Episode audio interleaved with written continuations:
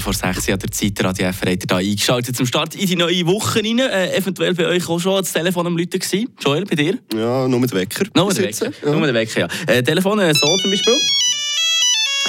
Ja, vielleicht, äh, weil man wieder arbeiten nach der Sommerferien und jetzt total verpennt hat. Der Chef, der am Telefon war. Ja, äh, guten Morgen. Sitzungen, da, Aufträge. Ja gut, also am, am 4. vor 6 vielleicht nicht. Also, du bist Beck, höchstens äh, dann eventuell. Ja. ja. Und ge genau der da hier... Genau, der hier, der hat heute Geburtstag. Äh, Runde Geburtstag. Runde Geburtstag wird in Finnland gefeiert. Eine Portion Wissen für einen starken Tag. Schlauere Tag mit Radio FR. Ich glaube mit meiner These, dass nicht wirklich jeder kennt. Ja, der Nokia Klingelton liege ich glaube gar nicht mal so daneben. Weil seit 1994 gibt es diesen Ton auf verschiedensten Handys zu hören. Vor allem bei Nokia, oder logisch.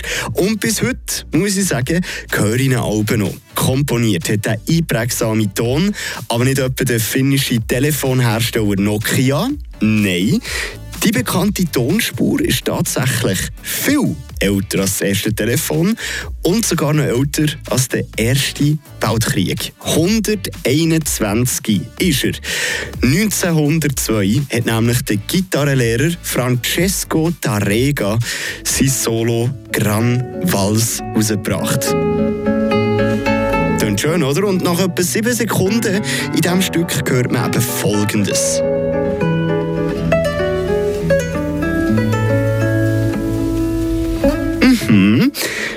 Äh, zu 100% das, was man heute kennt als Nokia Klingelton. Der letzte Ton eben hat der Technologiehersteller selber verändert. Der Francesco Tarega, recht unbekannter Gitarrenlehrer und Gitarrenspieler gewesen, doch gleich hat er auch eines der bekanntesten Melodien auf dem Planet geschrieben.